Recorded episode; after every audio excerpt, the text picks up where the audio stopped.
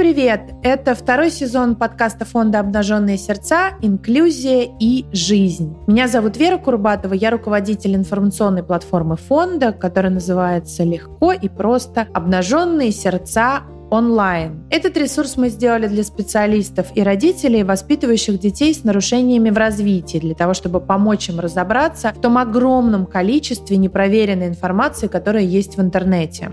Числе, чтобы развеять мифы и еще раз напомнить, как важно использовать программы помощи только с доказанной эффективностью. Новый сезон будет посвящен всем детям без исключения и будет интересен как родителям, воспитывающим норм нормотипичных детей, так и детей с нарушениями в развитии. Вместе с экспертами фонда, клиническим психологом Татьяной Морозовой и детским неврологом Святославом Домней мы поговорим о развитии ребенка, о его взрослении, о психологическом состоянии, каких-то особенностях. Поэтому оставайтесь с нами, будет интересно.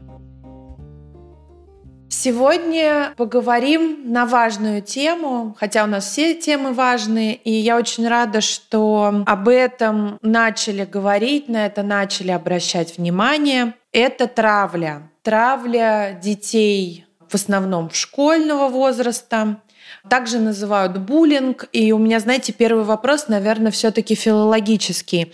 Как лучше говорить? Я вот против англицизмов и заимствований, но буллинг — это, может быть, уже термин, и поэтому правильнее говорить буллинг. Или мы можем продолжать говорить травля. Добрый день. Я, конечно, не лингвист, поэтому, наверное, на 100% на ваш вопрос не смогу ответить. С точки зрения профессиональной, слово «буллинг» приобрело чуть другое сейчас наполнение – потому что травля все-таки скорее такой общебытовой термин.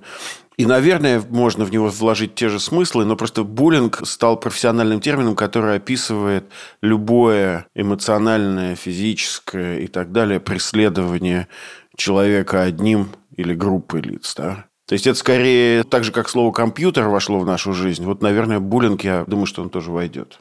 Все, отлично. Тогда мы будем говорить о буллинге, про буллинг. Давайте начнем тогда с определения и, может быть, перейдем в историю вопроса, с чего все началось. Давайте начнем с определения.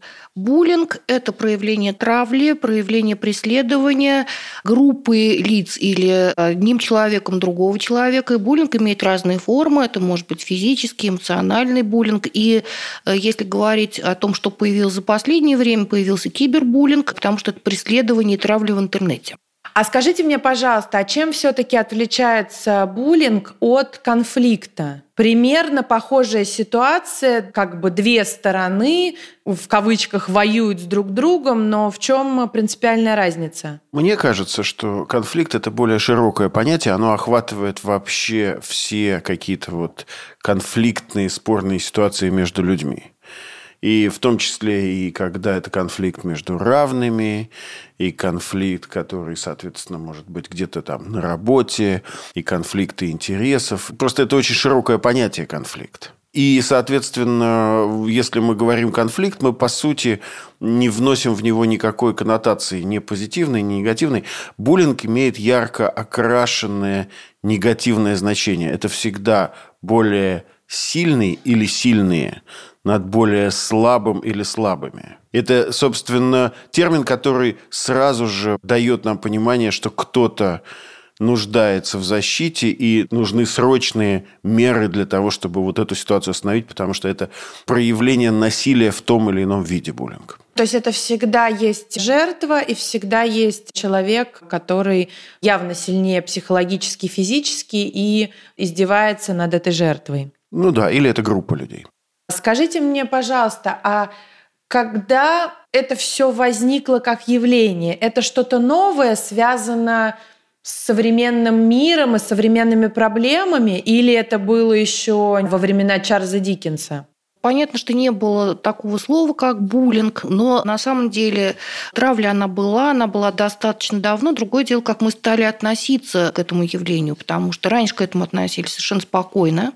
Считалось, что дети должны учиться за себя постоять, что мальчик должен драться и обижать обидчиков, что девочка должна переносить всякие прочие неприятные вещи. И взрослые как-то особо на эту тему не волновались. Если говорить о том, что нового появилось, появилось, это, конечно, кибербуллинг, но это не потому, что общество испортилось, а потому что в обществе появились компьютеры. Ну да, новое средство коммуникации и новая возможность, соответственно, кого-то травить, с кем-то общаться. Там еще дополнительная история с кибербуллингом. Это скорее даже не технологии, а именно вот э, способы коммуникации, потому что социальная сеть подразумевает равную возможность высказывания для всех, в том числе и тех, кому сказать нечего или сказать есть только то, что что-то не очень хорошее. То есть, в отличие от всех остальных предыдущих историй человеческих, все-таки в социальной сети есть такая особенность, с которой нам еще всем придется думать, что делать. Это, собственно, отсутствие внутренних авторитетов. Да? То есть, там все равны, и поэтому это порождает в том числе и возможности новые для буллинга. Вы сказали, что само явление не новое, но отношение к нему явно поменялось. Это хорошо Объясню свой вопрос. Просто если раньше на это не обращали внимания и все жили спокойно, то сейчас получается, что вот эта реакция на буллинг и на травлю, она является основной проблемой. Или я ошибаюсь? Ну, наверное, стоит говорить о том, что общество меняется, и в обществе появляются другие ценности, потому что раньше превосходство физической силы или умение защищаться ценилось очень сильно. А эмоциональное равновесие, психическое здоровье, душевное здоровье, как мы это не назовем, был термин не особо понятный. И, в общем, если тебя не бьют до полусмерти, это было абсолютно нормально. Ты же жив, руки, ноги целы.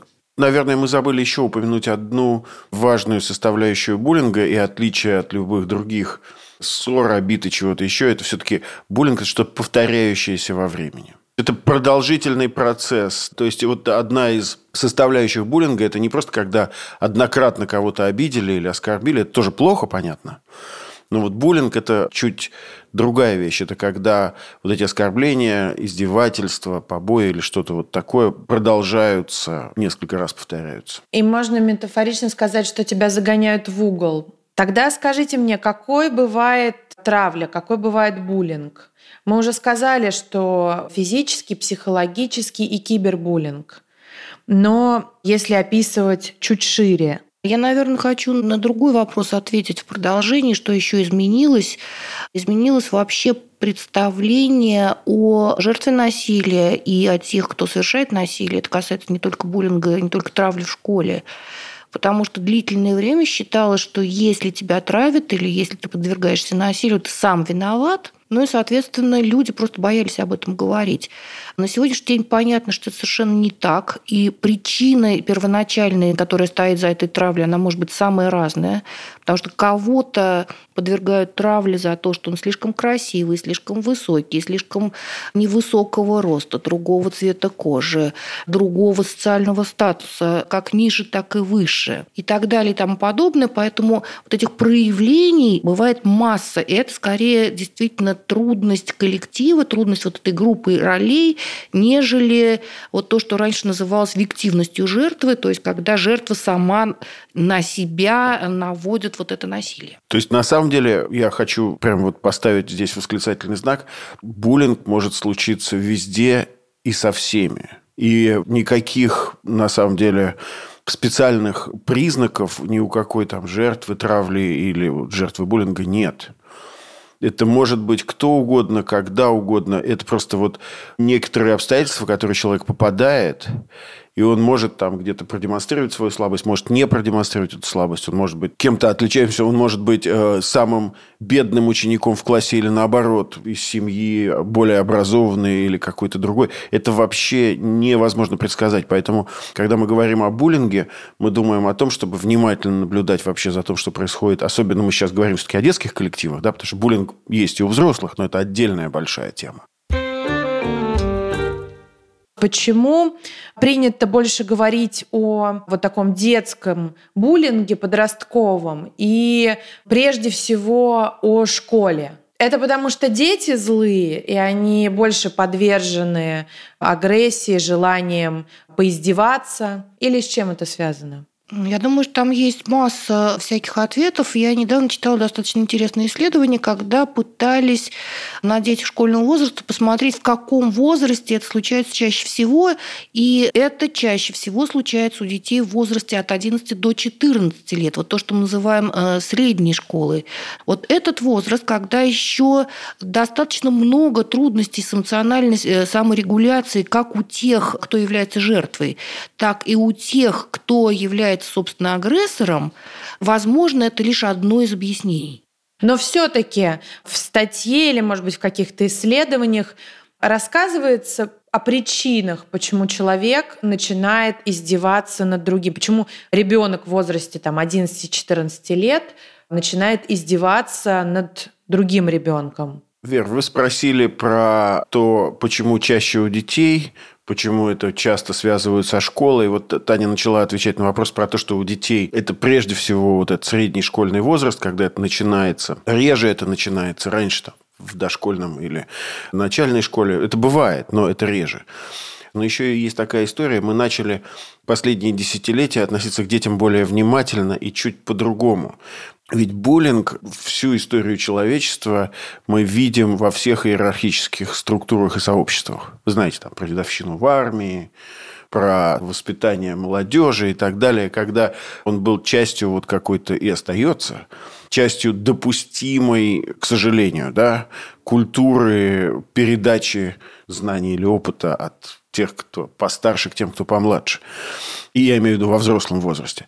Но человечество меняется – и приемлемость такого способа передачи опыта подвергается большому сомнению, учитывая тот вред, который это может нанести, и те в прямом смысле жертвы, которые возникают в результате этого процесса. Поэтому, наверное, мы сейчас больше говорим о детях, потому что взрослые по-прежнему остаются для нас так. Ну, ладно, он сам там где-то справится, уж не справится, то это какая-то совсем кризисная ситуация. Хотя, конечно, буллинг есть и у взрослых. То есть мы беремся просто за самую уязвимую категорию, это дети, и хотя бы начинаем разбираться здесь. Да, да, я думаю, что это пока вот так. А то, что вы говорили про дедовщину или, может быть, патриархат, это, наверное, про «я прав», потому что я старше и я сильнее. И точка. Я не знаю, там же есть еще и студенты в вузах, и много кто, да, и где-то, наверное, может быть и в офисе, и это может быть где угодно. И издевательство, и буллинг, и преследование, как угодно вы это называете. Просто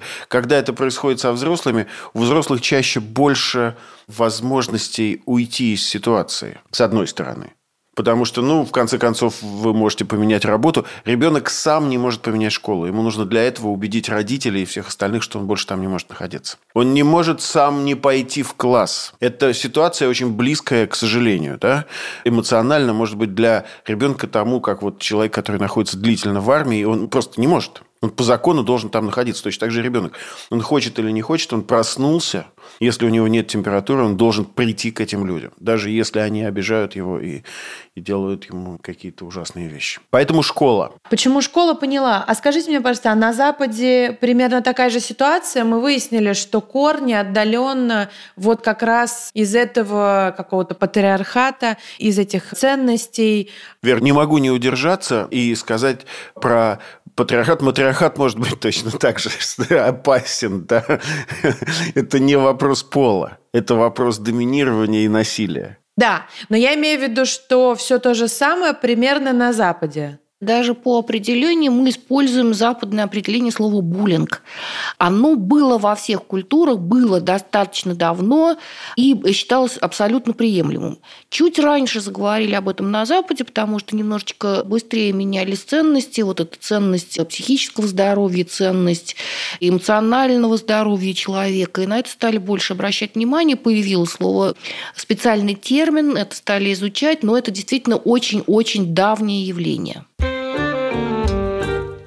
Давайте разберем, может быть, даже с примерами конкретные виды травли. Чем э, характерна та или иная разновидность э, и чем она опасна? Я могу вам сказать, что есть даже прям целые классификации буллинга. Ну, одна из классификаций часто упоминаемых, это классификация Нэнси Виллард. В 2007 году она ее опубликовала. Но она не одна, эта классификация. Вы можете делить это проявление на сколько угодно мелких частей.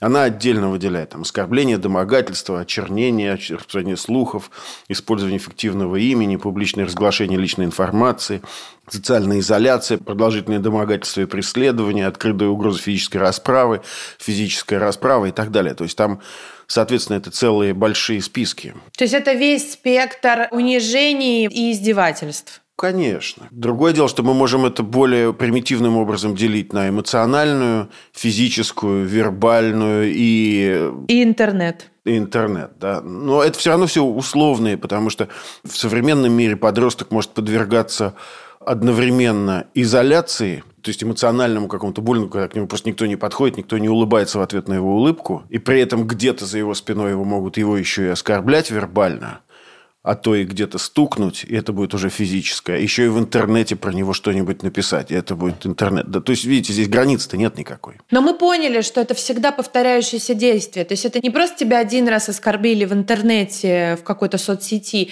или не просто один раз э, побили за школой, или, например, ударили учебником на уроке, пока не видит учитель. Это какие-то повторяющиеся, очень целенаправленные на какого-то конкретного человека действия. Но я правильно понимаю, мы говорим про школу, у каждого этого действия есть еще и свидетели, которые вроде как не издеваются, но ничего и не делают. Они тоже участники этого буллинга? Или это просто какие-то посторонние? Принято считать, что если существует буллинг, то люди, которые являются его свидетелями, дети, которые являются его свидетелями, являются тоже участниками. И это негативным образом влияет на их психическое здоровье.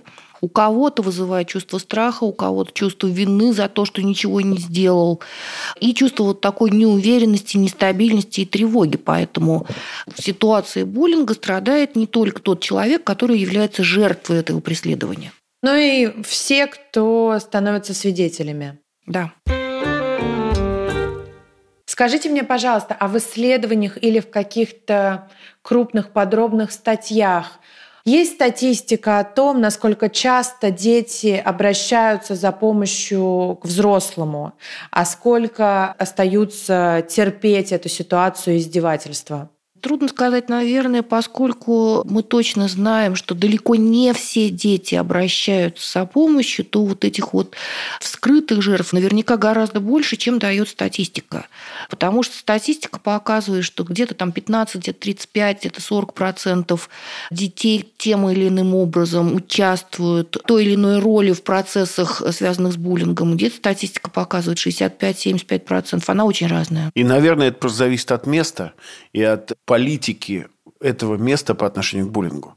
Буллинг все-таки это не обязательная часть человеческой жизни, то есть трудно в нем увидеть такую тенденцию и статистику, потому что это зависит, если мы говорим о детях, от взрослых, которые окружают, о том, как это все организовано, потому что там есть какие-то вещи, которые предрасполагают к буллингу.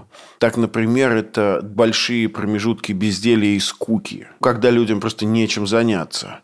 Это, соответственно, отсутствие других возможностей выделиться в коллективе, кроме как издеваясь над другими. То есть, если есть там какие-то понятные возможности для одного в спорте, для другого в математике, третьего еще в чем-то, когда все получают возможность себя показать внутри вот этого школьного коллектива, это снижает в том числе и буллинг это поощрение или непредотвращение межрасовых конфликтов. Это, соответственно, отсутствие какой-то стратегии по предотвращению конфликтов на экономической или социально-экономической какой-то почве.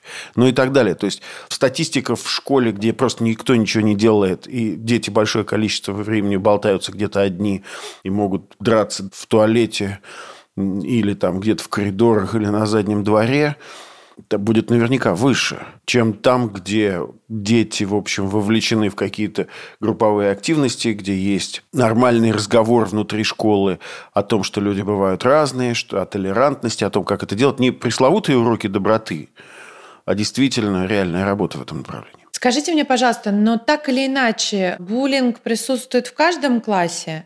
Или все-таки это, ну, скажем так, редкость? Наверное, все-таки не в каждом классе, потому что по-разному ведут себя взрослые, по-разному ведут себя дети. Видите, буллинг – это сочетание и ролей в группе, с одной стороны, с другой стороны, того, что привносят себя в эту ситуацию взрослые люди, которые работают в этой школе, в этом классе. С другой стороны, привносят в это свой вклад и дети со своими историями, потому что буллинг, возможно, в семье тоже. И в семье, где позволяется насилие, этот ребенок с большей вероятностью может пытаться примерить на себя роль агрессора.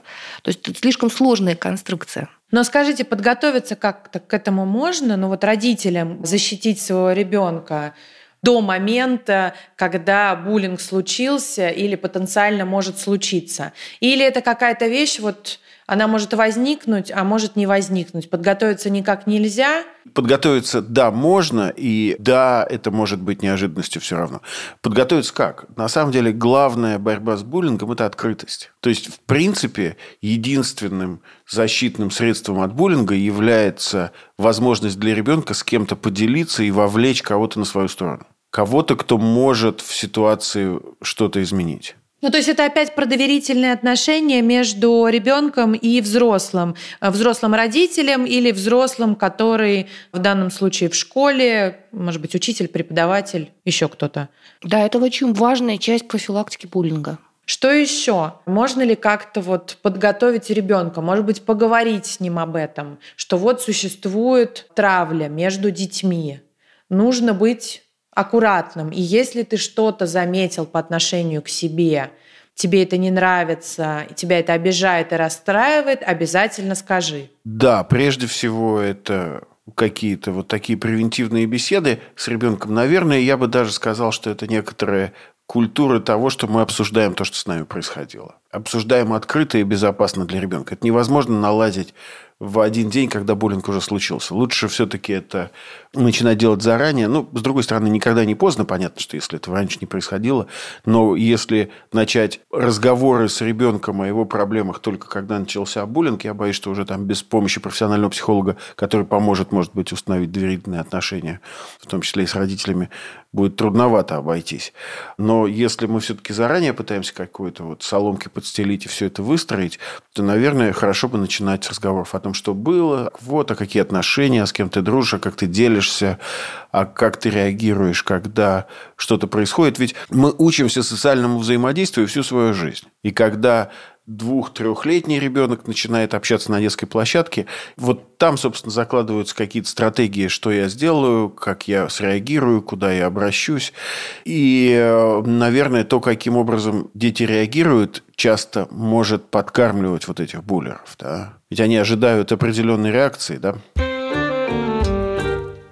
Ну вот буллинг случился, что делать? Как ребенку, во-первых, помочь э, себе как-то самостоятельно или как взрослому помочь, если он узнал об этой ситуации, причем как взрослому родителю, так и взрослому учителю. В первую очередь надо э, понимать всем участникам и учителям, и родителям, и детям, что вот это явление, оно ни в каком проявлении неприемлемо что человек, который оказался жертвой вот этого преследования, нападения или травли, он ни в чем абсолютно не виноват. Что рассказать об этом – это не то, что обычно не любят ни учителя, ни дети. Это не ябедничать, это не доносы.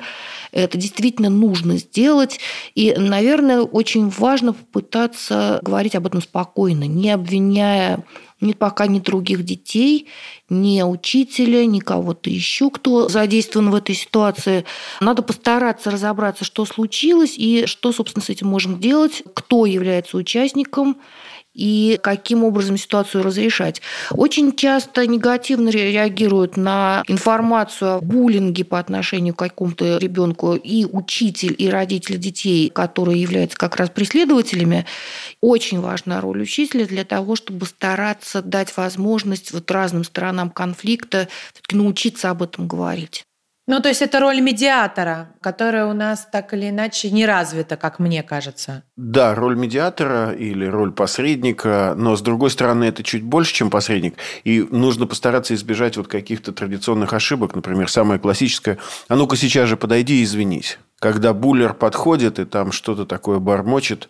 И статистика и исследования показывают, что в этот момент жертва буллинга чувствует себя только хуже. Если никакого нормального расследования не проведено, если нет попытки изолировать в какой-то момент вот этого буллера от того, кто, собственно, это делает, если не проводится никаких других вокруг открытых обсуждений и всего остального, то вот такая стратегия точно не сработает. Что еще, может быть, делать точно нельзя взрослому? Нельзя, наверное, пытаться сказать, ну, давай-ка я тебе сейчас покажу пару приемов джиу-джитсу, ты там от всех в туалете отобьешься потому что это может поставить этого ребенка в еще более опасное положение или заставить использовать его попытки самообороны против него, да, когда действительно возникнет необходимость разбирательства.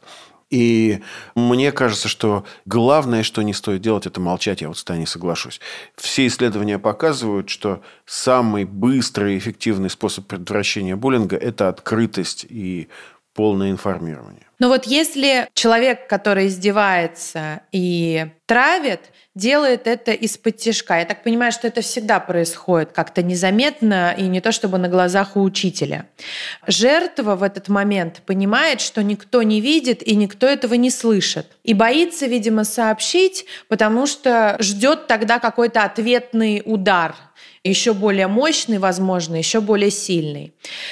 Как на этой стадии ребенок может предотвратить или как-то помешать дальнейшей этой травле? Может быть, есть какие-то советы? Мне кажется, что одна из ключевых вещей – это вообще попытаться найти информацию и поддержку, если вы не знаете, что сделать. И сейчас есть и руководство, там и 10 шагов, и 20 шагов по предотвращению буллинга или помощи при буллинге.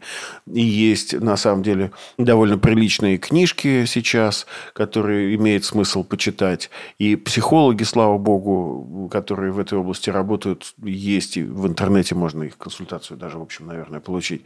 То есть, не бойтесь вообще поискать информацию, потому что стандартные формы прочитать нотации – или пытаться решить все вот прямо сейчас и быстро, они могут привести к тому, что в следующий раз к вам не обратятся за помощью. То есть, на самом деле, поскольку ситуации настолько сложные, что однозначно это совет нельзя дать. Возраст разный, причины разные. И вот этот вот э, человек, который занимается буллингом и преследует свою жертву или группу этих людей, они могут вести себя довольно замаскированно. И даже вот в некоторых статьях говорится о том, что не реагируйте сразу, если кто-то плачет и кричит о помощи. Это может быть на самом деле тот, кто и занимается буллингом. Такие случаи в школе происходят когда, собственно, вовлекается взрослый, и чтобы его внимание отвлечь, те, кто занимаются буллингом, предъявляют множество жалоб, и это путает взрослого. Поэтому не бойтесь сначала разобраться в ситуации. Я должна сказать, что помимо полезной информации, есть еще специальные фонды, которые работают на борьбу с буллингом. Так что можно обратиться в том числе и в фонд, который этим занимается. Вообще, какие пути решения есть и как бороться с буллингом. Тут я хочу, чтобы мы перечислили какие-то основные вехи. Например, первое – это попробовать урегулировать вот этот конфликт и буллинг мирно, просто поговорив там, например, с учителем. Если не получается спокойно решить вопрос, если родитель сходил в школу и не получил какой-то должной поддержки, и учитель, классный руководитель или директор не стал медиатором, какие есть еще варианты решения вот этой проблемы. Мы должны помнить о том, что умышленное преследование, нанесение эмоционального вреда отдельному человеку, другим человеком или группой людей является нарушением закона, и это тоже вопрос, который имеет смысл учитывать и рассматривать, потому что если ребенка травят в школе, если ребенка бьют в школе, если ребенка подвергают эмоциональному насилию в школе, это нарушение законодательства, и это совершенно другой же ракурс в рассмотрении буллинга. Потому что синяки и ссадины скриншоты, всякие прочие свидетельства могут стать свидетельствами в суде. Ну, а если, например, родитель не хочет судиться, а в школе ему никак не помогли ни психологи, ни классные руководители, ни директор школы, то, наверное, способ один – это забрать ребенка и перевести в другую школу, где ему будет проще.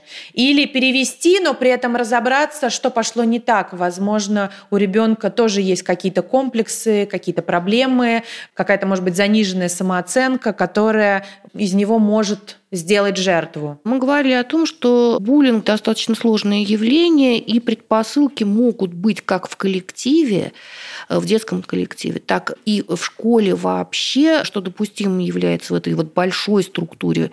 И есть личностные какие-то предпосылки, которые могут быть у того, кто травит, либо у того, кого травят.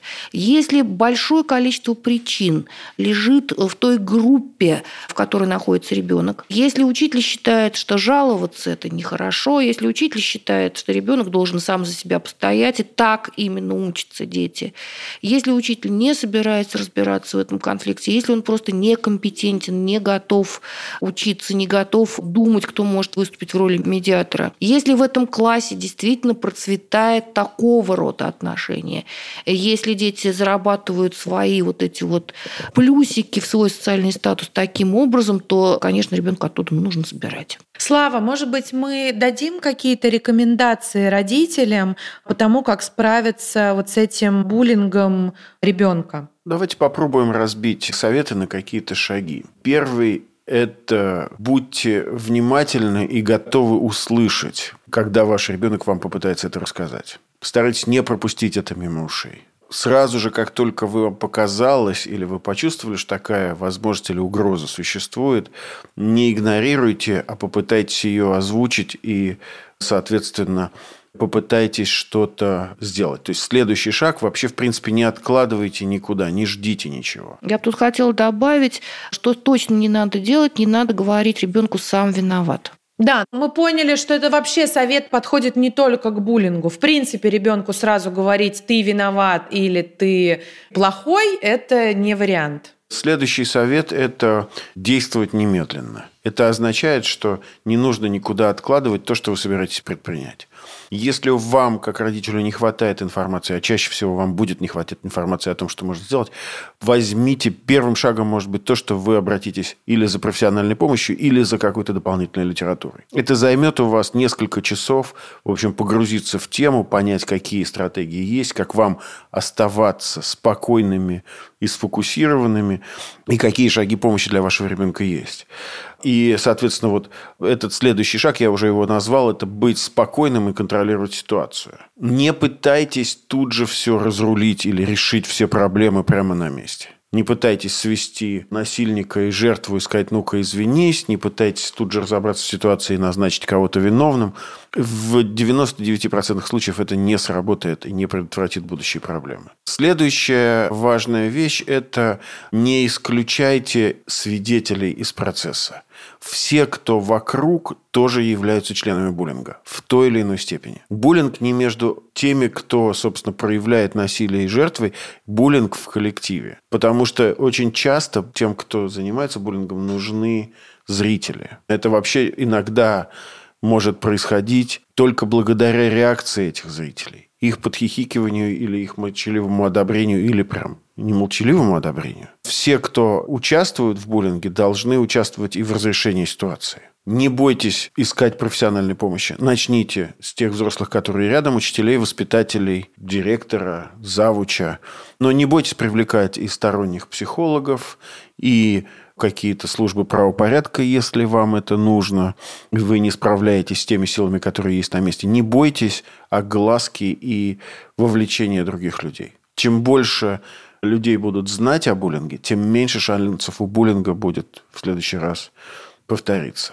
Ну, вот это вот какие-то основные идеи, с которыми вот стоит подходить к любой ситуации буллинга. Но я так понимаю, у вас не прозвучало этого, но бежать от проблемы тоже не стоит.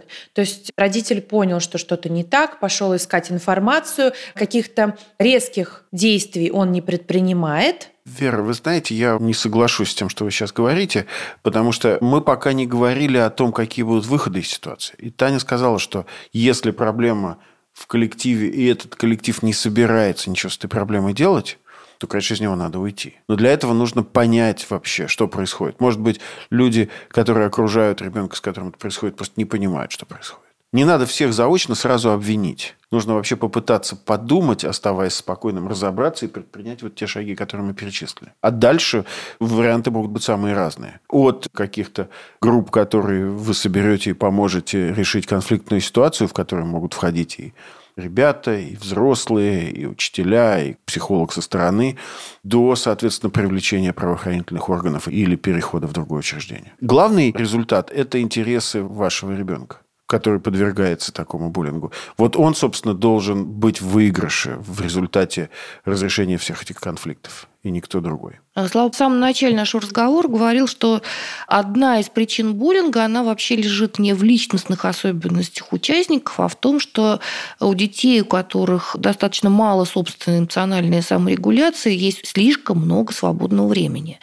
И, возможно, вот такого рода структурные изменения в школе, они тоже могут помочь, потому что если им нечем заняться, они не могут занять себя, они начинают задираться друг другу. Ну и так далее. Да? То есть там много разных вот историй, про которые мы уже упоминали, поэтому бежать не надо, но если есть необходимость уйти, то нужно уходить, да. Ваш ребенок не должен стать жертвой вашей войны с системой или с чем-то еще. Мне кажется, это очень важные советы. У меня, наверное, напоследок опять это как-то закольцую, такой филологический вопрос, а троллинг и какие-то вот разновидности, опять-таки, этих иностранных слов, они связаны? Это тот же буллинг, это разновидности буллинга? Или это вообще здесь ни при чем? Смотрите, все эти слова пришли к нам из английского. И часть слов пришло первыми и вошло в профессиональный лексикон. Вот слово буллинг уже так прочно устоялось, и книжки выходят, и все это, в общем, стало довольно широко употребимым. Что касается мобинга и троллинга, то это слова, которые пока чаще мы слышим в интернете. Видите, в английском языке чаще буллинг, когда один человек, который издевается, а мобинг, когда это делает группа лиц.